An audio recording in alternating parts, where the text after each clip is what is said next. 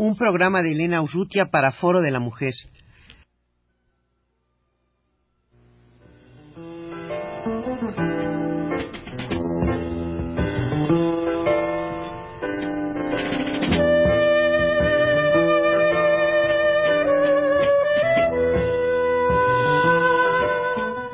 Foro de la Mujer.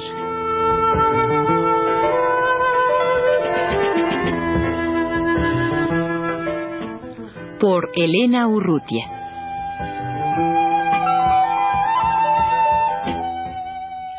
La doctora en antropología Margarita Nolasco acaba de estar en diciembre pasado en Nicaragua para echar a andar un programa para la capacitación de la mujer rural. Margarita, ¿cómo fue eh, que te invitaron a ir a Nicaragua y a echar a andar este programa? Tengo alguna experiencia en el eh, desarrollo de programas para la capacitación de la mujer campesina e indígena. Tal vez por eso me invitaron a, por la FAO a Nicaragua a desarrollar un programa de, a planificar un programa de este tipo. Al, cuando me invitaron, yo pensé que iba a ser un programa más de los tantos que se hacen, que era un programa en que se iba a tratar sobre mejoramiento del hogar rural y huertos familiares como la gran innovación. Pero al llegar a Nicaragua me encuentro con otra situación. La mujer campesina está integrada al trabajo agrícola ya no es el caso en otras ocasiones en que tenemos que buscar la posibilidad para que la mujer campesina trabaje productivamente, sino que ella estaba ya al cargo de la mujer agrícola. La mujer ya está al, cargo de tareas agrícolas. ¿Y esto, Margarita, a partir de la revolución? Yo creo que es eh, con la revolución tal vez un poco antes, pero más acentuadamente en los últimos momentos, en los últimos dos años, yo creo. Y es debido a que el hombre ha tenido que ir a la tarea de la defensa. Y la tarea de la defensa comprende tareas eh, o ocupaciones tan pesadas como no solo defender con las armas en la mano la integración del territorio atacada por los guardias homocistas que atraviesan cada rato la frontera sobre Honduras o por los contras que hacen eh, labor eh, de combate contra revolución adentro, ¿no? sino también tareas tan pesadas como el corte del café, no solo pesada, porque el hombre es una tarea ya de por sí pesada, cuesta mucho trabajo hacerla, sino porque los guardias homocistas desde Nicaragua suelen atacar a los cortadores de café y matarlos. Entonces un cortador de café tiene que estar trabajando con una metralla y además su, costal para ir eh, cargando el café y con el miedo de que los ataquen cada rato. Por eso es que el gobierno de mm, sandinista decidió poner una barrera de cuatro mil hombres, que parece que ahorita ya son casi ocho mil, una barrera para proteger a los cortadores de café. Y sin embargo estuvo amenazada la cosecha del café, ¿verdad? Sigue amenazada la cosecha del café y es que se pasan continuamente. Parecen descubrir los puntos débiles en la barrera y se pasan. Pero claro, con la fotografía en satélite, pues descubren fácilmente el punto débil en la mañana y en la noche atacan por ahí, ¿no? Y es imposible proteger una frontera que aunque pequeña es muy amplia para protegerla con hombres, ¿no? Se pasan continuamente, de ahí las tareas de la defensa. Entonces el hombre está en la defensa y en las tareas del corte de café en estos momentos. Por ello, la mujer desde hace dos tres años ha tenido que dedicarse al trabajo agrícola, producir, hacer producir los campos de ¿Y cómo se da esta plena integración de la mujer en las tareas del campo, Margarita? Porque desde luego pues sigue siguen desarrollándose sus otras tareas. Se dio de manera muy difícil. De momento, de un día para otro, ellas se vieron en la necesidad de suplir a su hombre, al jefe del hogar, se vieron en la necesidad de suplirlo en las cooperativas agrícolas. No había de otra. Ni lo pensaron, tuvieron que suplirlo.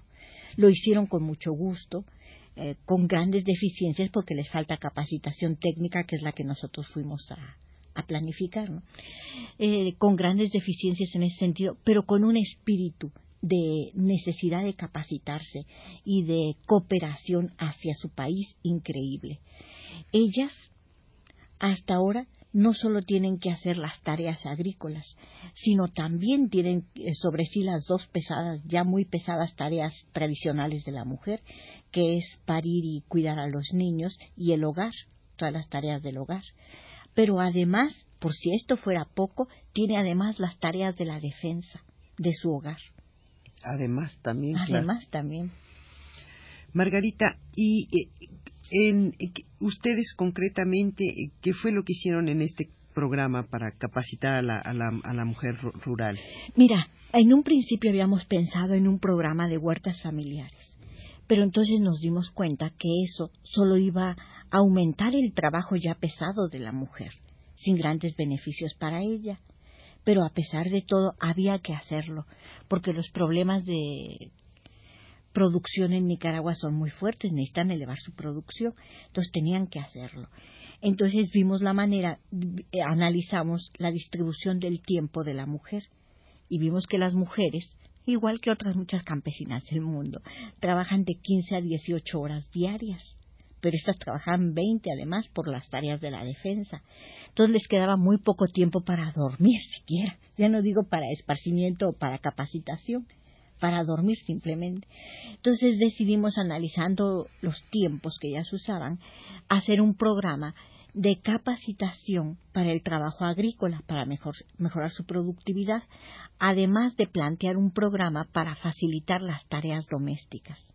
Eso, eso te iba yo a preguntar. Yo sé que en una situación tan, tan difícil y tan acosada por todas partes como la de Nicaragua, pues no era fácil prever este tipo de, qué sé yo, de socialización de las tareas domésticas, pero sin embargo, pues es la única manera de aligerar un poco este horario tan tan terriblemente saturado de las mujeres. Y estas tareas tan pesadas que recaen sobre sus hombros.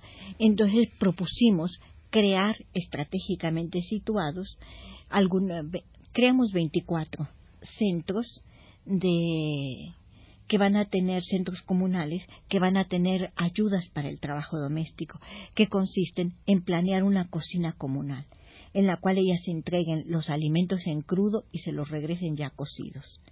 Se procurará que no coman en la cocina comunal, sino que lleven los alimentos a su casa, con objeto de reforzar aún más la relación familiar.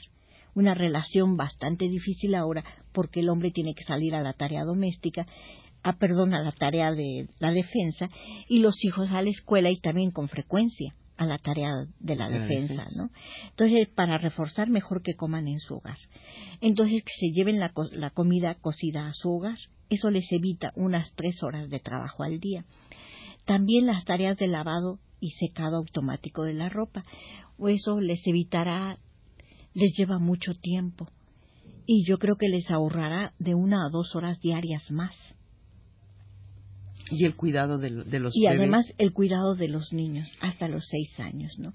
También con los centros infantiles rurales, que ellos ya estaban desarrollando, los integramos a este conjunto y con este conjunto ellos van a tener todo esto automatizado. Es decir, mecanizado más que automatizado, mecanizado y con esta mecanización esperamos ahorrar tiempo para que puedan ellas dedicarse a la capacitación, porque se, les van a dar además programas de capacitación cooperativa, ya que están en cooperativas agrícolas, y capacitación técnica agrícola. Margarita, ¿en qué lugares, en qué provincias de Nicaragua trabajaron ustedes? En Estelí y en Jinotega, o sea, en las eh, secciones 1 y 6. Y Margarita, eh, trabajaron ustedes con un, grupo piloto de mujeres que después se iba a hacer más extensivo cómo, cómo fue? No, no. Fuimos allá a conocer la zona, a hacer un pequeño evaluación de la situación y después regresamos a Managua a planificar. De acuerdo, planificamos de acuerdo con las peticiones que nos hicieron en las zonas las necesidades del gobierno sandinista y las, eh, las aspiraciones que nos mostraron las mujeres campesinas con las cuales hablamos. Estos programas eh, de la FAO um, son programas que se aplican en, en otras partes o, o, es era en el caso de Nicaragua en particular? No, son unos programas que se aplican en combinación con el PMA, el Programa Mundial de Alimentos porque la capacitación se paga con, con raciones alimenticias, como una tarea sí, como una ayuda del Programa Mundial de Alimentos a estos países y se está llevando ahorita actualmente en muchos otros países, en Centroamérica al menos, en Guatemala, en Honduras, en Nicaragua. Pero claro, el caso de Nicaragua es particularmente difícil y especial por esta condición de acoso que tiene por todas partes. Por este, es que todas las noches en la zona de Estelí de Jinotega se oye el sonar de la metralleta de la metralla. Y es que todas las noches en Ocotal y en varias partes cercanas a la frontera se notaba que habían pasado los guardias a atacar. en el tiempo que estuvimos ahí, por ejemplo, eh, hubo un asesinato vil de los guardias que emboscaron a un camión de cortadores de café voluntarios que iban con tres de la barrera para defenderlos los atacaron, mataron a 21, los quemaron, los les abayonetaron, les atravesaron bayonetas y medio vivos todavía, los quemaron. Entonces vimos el entierro, asistimos al entierro en Esteli. Y lo que se palpó ahí fue, ¿cómo diría?, la, el ansia de un pueblo por, primero, por buscar una paz para evitar que esto vuelva a suceder. Claro y segundo, el ansia por vengarse.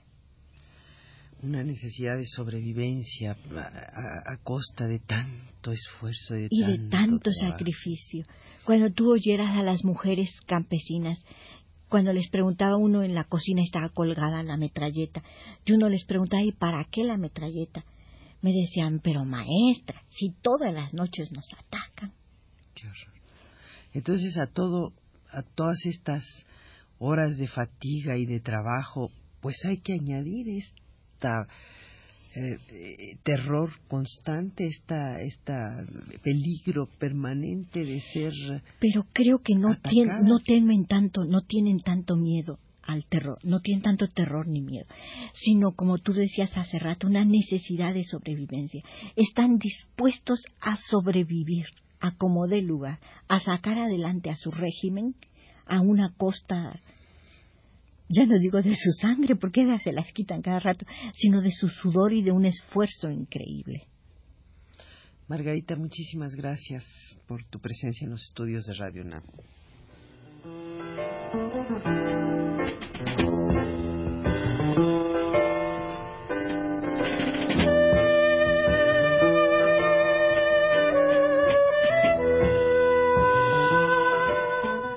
Foro de la Mujer.